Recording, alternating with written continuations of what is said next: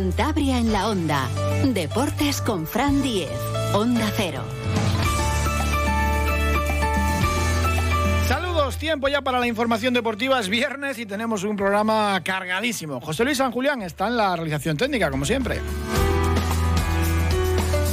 23 de junio de 1993, en el viejo estadio de la carretera de Sarriá del Español, que hoy ya no existe, allí ganó el Racing 0 a 1 con un gol de Michel Pineda en el minuto 48. Y después, la siguiente semana, pues ya en los campos de Sport Sardinero, llenos hasta la bandera, nunca ha habido más gente en los nuevos campos de Sport, se completó el ascenso a Primera División. Aquel gol de Michel Pineda fue uno de los más importantes de la historia del club justo hoy se cumplen 30 años. ¿Cómo pasa el, tiempo? Michel Pineda, buenas tardes. Hola, buenas tardes. Madre mía, 30 años. Mm, te recordarán muchísimo ese gol, ¿no? Sí, tanto en Santander como, como en Barcelona. Claro, porque tú, además de la circunstancia de que habías sido canterano del español, habías jugado allí seis temporadas, eh, en primera división muchas de ellas, y para ti fue algo, algo extraño. Sí, bueno, ya fue extraño cuando en el sorteo nos emparejó con el, con el español, pero claro, luego fue extraño jugar en una promoción de ascenso y jugar, jugarla con el español y meter el gol. Todavía, pues bueno, muchos sentimientos en aquel momento un gol a Emilio Isierte, el portero del español en aquella temporada, que hace unos años, en 2020, estuvo en el cuerpo técnico del Racing y, decía, no, no, tengo amistad con Michel Pineda y me lo recuerda mucho. Sí, porque luego fuimos compañeros en el Lleida, una temporada. Y bueno, siempre hacíamos algunas bromas sobre aquel gol. Pero fue, ah, fue especial. La verdad que, que de los goles que habré metido muchos o pocos, bueno, son los que hay, pero aquel fue, es verdad que fue muy, especial. Había un ambientazo en Barcelona aquella noche porque, pues claro, se celebra la, hoguera de San Juan allí especialmente y, pues bueno, fue todo un, viaje curioso, ¿no? Eh, a Mutu le anularon dos goles, Díaz Vega eh, se quedó también perdido en el aeropuerto. Subiste al autobús y se quedó Mutu en el aeropuerto. Fue un viaje también curioso, ¿no? Sí, la verdad que Mutiu para esto era, era, bastante especialista de despistarse rápidamente. Y yo creo que a mí también gol. Yo creo que podríamos haber ganado perfectamente 3-0. Bueno, 0-3. Pero bueno, eh, también la emoción del partido de vuelta, luego también, bueno, todo esto un poco, un poco mezcladito, ¿no? Porque aún yo tenía ex compañeros míos en el español, sabía lo que es bajar eh, a segunda con, el español, porque bueno, siempre luego un poco la, las risas de los del frente, ¿no? Y bueno, muchos directivos los conocía muy bien. En fin, que todo fue muy mezcladito, ¿no? Muy, muy raro. Tú conocías bien aquella casa y tenían un vestuario con el ambiente enrarecido, porque tenían un equipazo con los rusos, con Kundesov, con Mo, con Korneyev, eh, Minos, Kai, pero al final, pues eh, llevaban muchos partidos sin ganar en primera, llegaban muy mal a, la promoción. Fíjate, yo cuando ficho por el español, bueno, perdona, por el Racing, hago el viaje en coche desde Barcelona a Santander y aquel domingo, bueno, escuchando la radio, y ganaba el español, se metía en la UEFA se metían la UEFA y empezaron a perder, a perder, a perder y echaron al mister que creo que era Novoa y se metieron en la promoción, o sea, empezaron a caer, caer, caer y hasta que cayeron.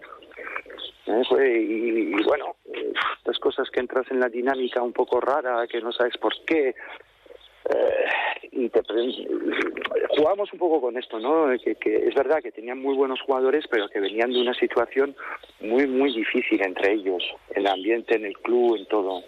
Eh, bueno, tuvimos aquella suerte. Tú llegaste al Racing en el mercado de invierno, estabas jugando en Francia, en el Toulon, y pues bueno, eh, te salió todo a pedir de, boca. Estaba repasando esta mañana los números y eran increíbles, porque en 12 partidos, 8 goles en, la segunda vuelta, contando aquel de, de Sarriá, espectacular. Y bueno, ¿cómo fue tu fichaje por el Racing? Eh, ¿Qué recuerdas de aquello?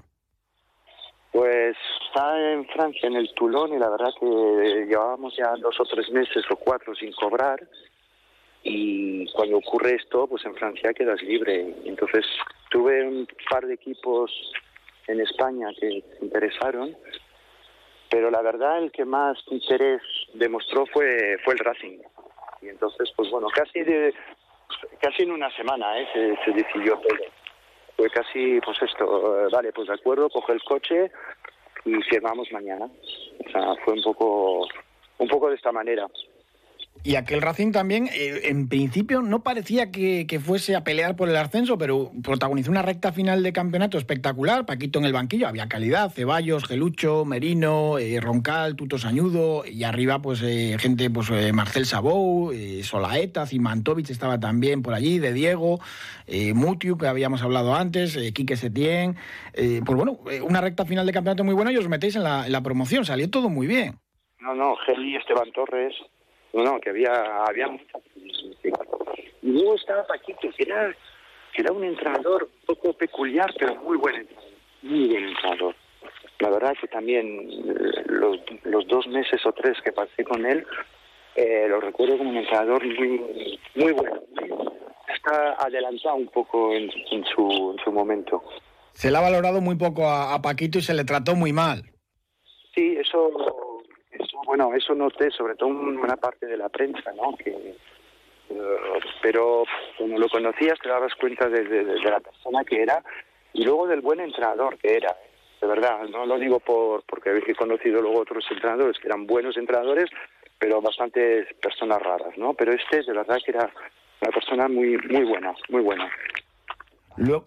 Es que había muy buenos jugadores. que el Racing tenía una plantilla buenísima buenísima y parece que, no porque llegué yo, ¿eh? pero daba la sensación de que faltaba algo, algo. Y este algo pues, pues, pues, pues coincidió que, que, igual fui yo, pero no por mejor jugador o peor jugador, pero igual por, no sé, eh, una sangre nueva, mira, pam, pam, pam, pam, pam, pam, y para arriba y para arriba. Y... Sí, encajan las piezas a veces en un equipo y funciona todo. Sí, eh, eh, no sé, porque este equipo jugaba de verdad que muy bien, muy bien. Y bueno, tienes la suerte de que igual alguien viene, la empuja, la mete, la metes otro día y otro día, vas cogiendo confianza y, ya estás viendo de que sí es posible que, se llegue tal, bueno, hasta el último partido contra el Castellón, que si, si el, el Valladolid no gana en, creo que era en Palamos, subimos directos, o sea que la remontada fue espectacular. Luego en la siguiente temporada te quedas en primera división, juegas muchísimo, 40 partidos, eh, contando tres de Copa, mm, marcas menos, cuatro goles. Estaba Irureta en el banquillo, que era, ya sabemos, pues un técnico muy, muy defensivo, especialmente a domicilio. Eh, Rachenko, claro, llega Rachenko, que era uno de los mejores delanteros del mundo en aquella época, que marca 11, que tampoco es mucha diferencia. Y hacéis también una muy buena temporada. Incluso eh, yo recuerdo que se hablaba de la UEFA y luego, pues bueno, se consiguió por la permanencia holgada si mal no recuerdo, el último partido que teníamos opción de meternos en UEFA, creo que era contra el Tenerife, allí en Tenerife, y perdimos 1-0. Es un poco lo que dices, que, que Irureta es bastante más eh, defensivo, eh, nos obligaba quizás a trabajar más a los delanteros. Eh, bueno, llegaron los dos Dimitris y dieron otro nivel también. Es verdad que eran buenos jugadores. ¿eh? Y, pero sí, es que la, la inercia de, la, de, subir también ayudó un poco, ¿no? A, hacer una buena campaña también. Y luego ya, pues bueno, marchas al Lleide, después al, Deportivo a la vez. ¿No hubo oportunidad de, continuar aquí en Santander? No, no, las cosas no, no salieron demasiado bien y entonces pues ya me quedaba otro año de contrato, pero bueno, lo arreglamos y, me fui. Y ya. ¿Guardas buen recuerdo de, de Santander? ¿Qué, ¿Qué, es de lo que más te acuerdas? ¿Las, las playas, eh, la comida? ¿Qué, recuerdas de, de, tu paso por Cantabria? La verdad, es que la, mira, la verdad que fue, que fue un año y meses eh, que fue bastante, quitando el final, porque me, me, supo mal cómo se trataron ciertas cosas, por, por prensa, ¿eh? no por la gente ¿eh? de, de, de Santander pero que, que estaba, yo estaba muy a gusto allí, es una ciudad buenísima, buenísima, y los, los alrededores y todo, bueno, me lo pasé muy bien, la verdad, ¿eh? Eh, un club que, que tenía ganas de crecer y bien, muy buena ciudad. ¿Y ahora qué se dedica Michel Pineda? ¿Estabas viviendo en Andorra? ¿Sigues por allí? ¿A, a qué te estás dedicando? Eh, ¿Lejos del fútbol? Sí, bueno, lo sigo porque porque al final es, una pasión, pero bueno, sí, no, no, no hago contactos con fútbol, salvo cuando me veo con amigos o con gente del español, que a veces vemos porque también este mes de mayo ha sido la, la, también la, no me acuerdo ya los años que perdimos aquella UEFA contra el Bayer Leverkusen y siempre pues hay como una, pequeñita reunión entre nosotros. En que me veo con gente de fútbol, pero no me dedico a nada de fútbol. ¿Y sigues viviendo allí en, el Principado entonces o no? No, no, no, no, no. Eh, eh, mi mujer es de allí, estoy yendo, viniendo, pero vivo más en, en Tarragona, en Samaril. A Santander no puedes venir precisamente la semana que viene que se conmemora pues eh, con una cena organizada por las Peñas esos 30 años de, del ascenso a Primera División, ¿no? Estoy intentando todavía, tengo una pequeñita, pero complicado, va a ser complicado. Ya me gustaría ya, me gustaría mucho, la última vez que estuve también... Eh, así para un programa de televisión. yo era el productor de aquel, de aquel programa y te organizé el viaje que me perdiste el avión, Michel. Ah, puede ser, sí, yo, sí, puede ser. Y casi me da a mí un ataque. Ya, pues sí, sí, pues esto, la, la, la, última vez que estuve allí. Ah, pues tienes que venir más, ¿eh? Ahora que está Cantabria de moda, este verano que va a estar a tope, tienes que, tienes que traer a tus hijas por aquí otra vez. Sí, mira, no, es mala idea. Yo por si me digo a ellas, pero después del verano, que hay mucha gente, es mejor después. Eso, eso es verdad, ¿eh? si puedes venir eh, lejos de la etapa que, va a estar esto a rebosar, mejor que mejor. Pues nada, y además, oye, para la audiencia, de la anécdota, que fuimos vecinos un, breve espacio, que vivías allí en lo, en lo, que era Valdenoja antiguamente, que ahora ya, si vuelves, no lo reconoces de la cantidad de edificios que hay ahora. Imagino, imagino. Eh, pero bueno, sigue siendo bonito, sigue siendo precioso, la verdad que es de las ciudades donde, bueno, es verdad que pasé de, Santander a Lleida y bueno, no es tan bonito, pero, pero Santander es que estaba muy a gusto, mucho, muy cómoda como ciudad.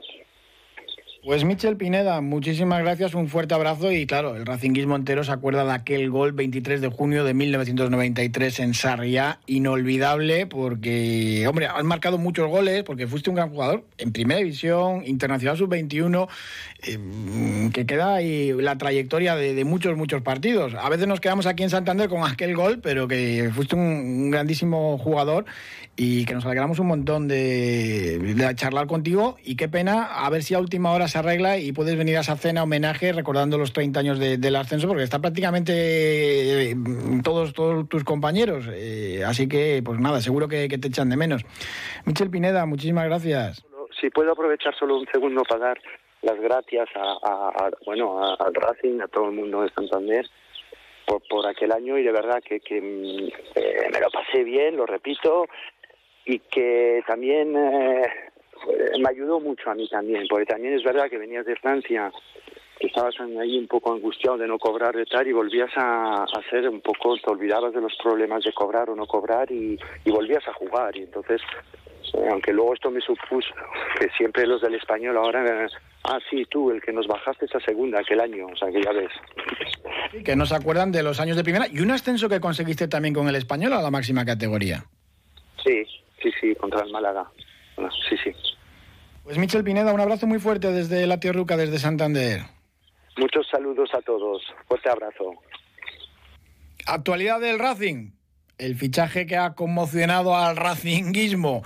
Lo contábamos en el informativo. Jürgen Eliting jugará en Polonia, en el Legia Varsovia, el subcampeón polaco, que va a participar en la Conference League. Tiene que jugar la previa, ya tiene rival y estaba cantado. Aquí hace unas semanas lo hablábamos con José Ramón Moncaleán, sus agentes le estaban ofreciendo en los mercados económicos más poderosos, donde pueden pagar algo de traspaso. Pues en la segunda edición española es muy raro que un club pague traspasos.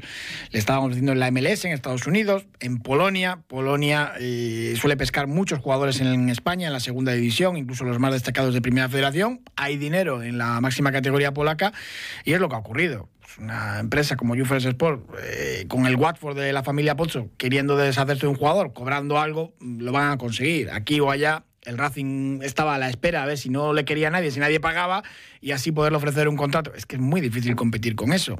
En Polonia seguramente a Jürgen Elting le van a multiplicar la, la ficha, además de jugar en primera división y competición europea. Y algo que han negociado con el Watford, eh, que han pagado. Es verdad que la cláusula del Racing eran 500.000 euros, que era mucho, pero podían haber intentado ofrecer algo menos para quedarse con el futbolista colombiano.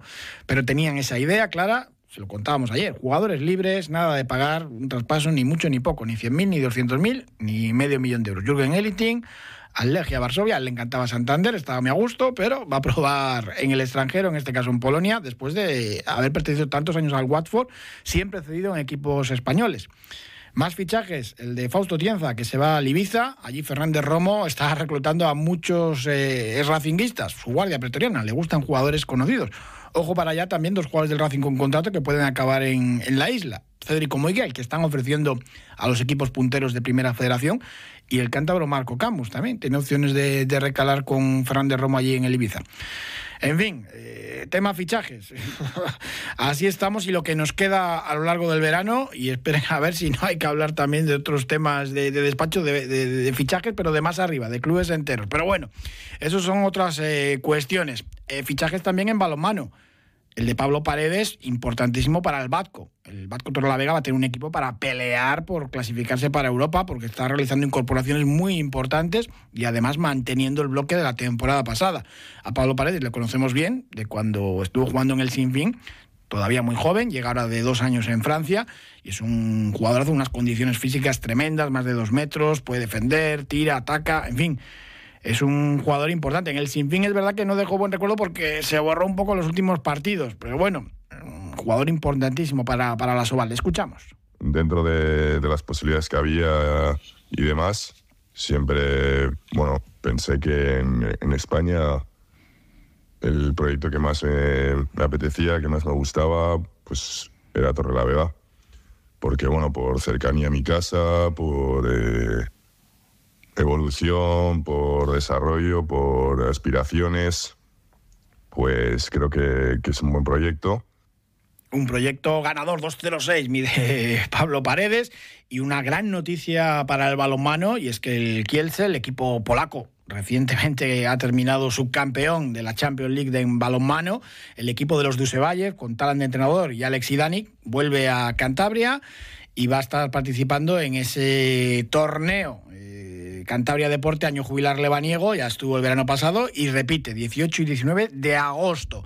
Todavía no hay confirmado sede, igual es eh, la Albericia o igual es fuera de Santander y que han de confirmar los otros eh, tres equipos participantes. Seguramente Batco y Sinfín, además del Kielce polaco, pero bueno, veremos a ver, hay que esperar. De momento esa confirmación ya de la federación de que vuelve el equipo de los Dusevalle, el conjunto polaco del Kielce, aquí a Cantabria y eso siempre es buena noticia. Tenemos fin de semana con traineras, doble cita del RC1, mañana sábado a las 12 en el, se disputa la bandera del Anchove y el domingo en Mundaca, también en horario matinal, Camargo, Pedreña y Castro a mejorar después del arranque liguero. Mm, son dos regatas ya de mar que en principio favorecen algo a las embarcaciones cántabras. Escuchamos a Miguel Navarro, remero de Pedreña, que nos contaba precisamente cómo eran esas dos regatas. Sí, son dos regatas de mar, especialmente la, la del ancho es una regata complicada porque te viene la ola muy de costado, entonces es una regata fea para remar, para incómoda desde, desde dentro del barco eh, a ver cómo, cómo da el parte y cómo, cómo va a estar la cosa, pero si, si, hay, si hay mar, puede haber grandes diferencias. Y si nos quejamos del calor, eh, está ya más que caluroso, está aquello que arde la división de honor del Bolo Palma, porque Hermanos Borbolla ganó anoche 4 a 2 a Peña Castillo y pone la liga al rojo vivo. Si Camargo vence mañana a Casa San Pedro en Maliaño, a las 5 y media juegan, eh, se pone líder. José Ángel Hoyos, buenas tardes. Hola, muy buenas tardes. Pues sí, arde, arde la liga, sí. No, no lo, hace tres semanas, cuatro, es que era impensable. Pues bueno, así está, así es el deporte. Hay que ver que acabó la primera vuelta Peña Castillo con cinco puntos de ventaja y lo que va de junio ha pillado seis ya. O sea que que está a, expensas de que Camargo, como bien dice, mañana eh, pueda derrotar a Casa San Pedro. Pero tal como están las cosas, eh, la presión ahora se la han devuelto a los de Maliaño y, y vete a ver lo que puede pasar. Sí. Bueno, eh, estaremos muy muy pendientes de esa partida mañana a las cinco y media y hombre todavía queda queda mucha liga. Y tampoco, aunque se ponga líder, por ejemplo Camargo, va a haber que, que pelearlo ahí hasta el final.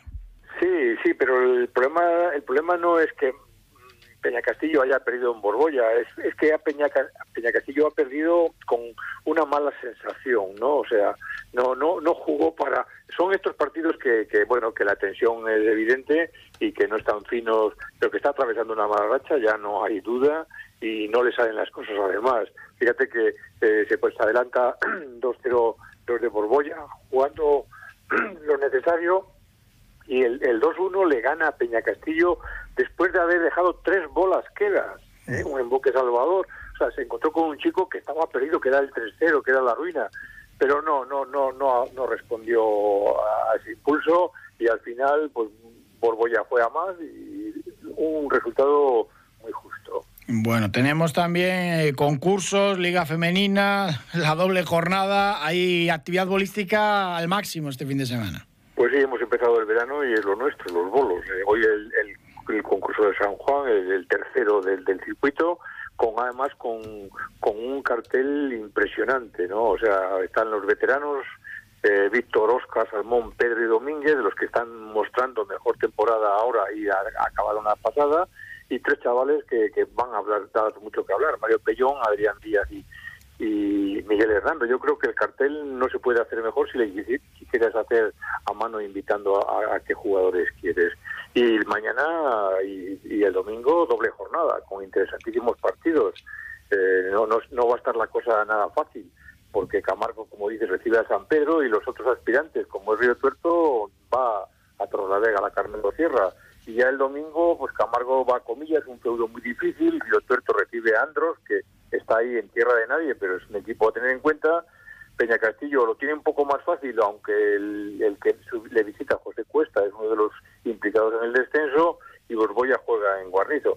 Es decir, una doble jornada que nos acerca, nos dejaría ya a siete del final y, que el lunes posiblemente ya podemos hablar de, muchas más cosas que las que estamos hablando ahora.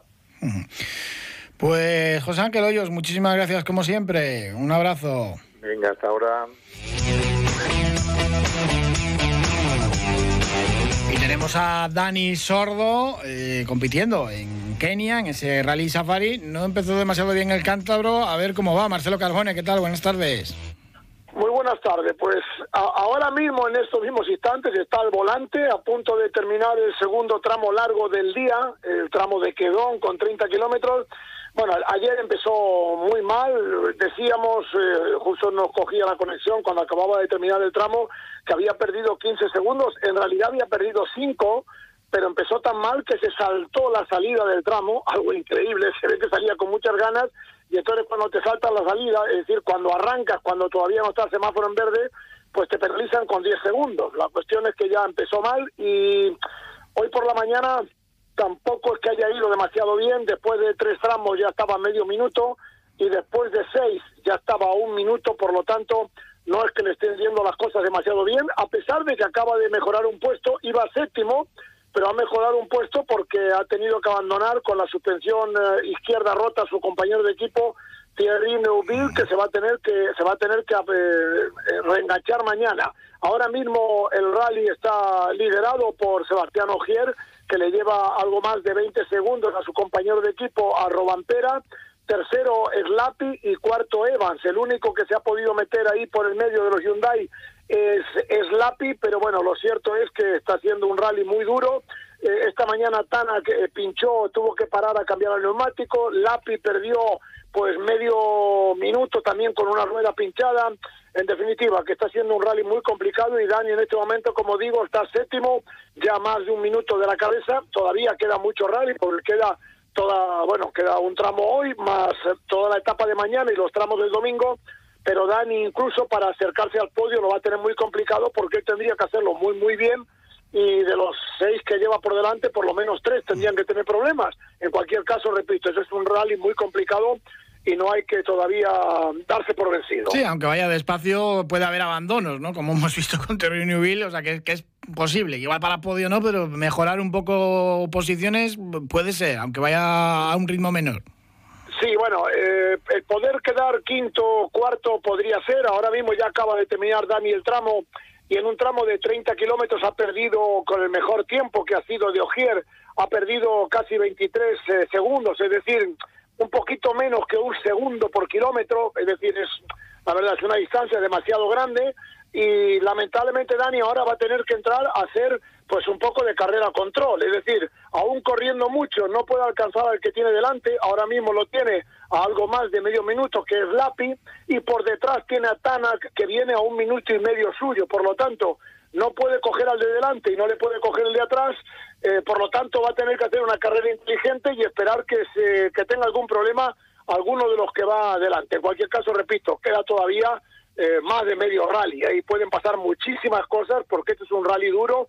Varios pilotos han tenido problemas con la parte eh, híbrida del motor, es decir, la parte eléctrica, y han perdido potencia en algunos tramos. En cualquier caso, el Safari hasta el último tramo siempre puede darte muchísimas sorpresas porque es un rally más parecido a un rally por su dureza que a los rallies de tierra a los que estamos acostumbrados. Pues Marcelo Carbone, muchísimas gracias como siempre. Un abrazo. Igualmente, buenas tardes. Nosotros tenemos que invitarles también a conocer la asesoría y gestoría, también inmobiliaria, ¿eh? por si tienen que comprar piso o alquilar, a Illón. Ya saben que está en la Avenida de la Constitución número 4 de Muriedas y que tienen también otra oficina en la calle Industria número 15 del Astillero, ambas en Cantabria, y luego telemáticamente todos los teléfonos y su web, donde también eh, te atienden. Mail, teléfono tradicional eh, o un mensaje de WhatsApp también, que de eso sirve, ya lo saben. La gestoría y asesoría Illón para particulares y para empresas. Más deporte todavía tenemos, porque hoy pelea en el pabellón de la Casilla, mítico lugar en Bilbao, el boxeador de Suances Jesús Lasso, que la verdad es que no para, prácticamente va a combate por mes y eso es muy bueno para rodarse de momento invicto. Sigue además, va a tener un rival esta noche duro, el inglés Calvin Jordan, en el peso superligero, a cuatro asaltos es inglés, aunque reside en Cádiz, que no es mal sitio para vivir, y bueno, se va rodando una de las grandes promesas del boxeo cántabro, Jesús Lasso. Ya saben además que tenemos en julio la pelea en Las Vegas otra vez de Sergio el Niño García, y en Francia, a ver si pelea también John Míguez en la repetición otra vez del título europeo ante Jordi el Gitano Weiss. Eh, veremos a ver qué es lo que ocurre con ese combate y cuándo se puede celebrar. De momento en la puja, se lo contábamos ayer, habían ganado los franceses otra vez porque la promotora de John Míguez, el castreño, pues no había pujado.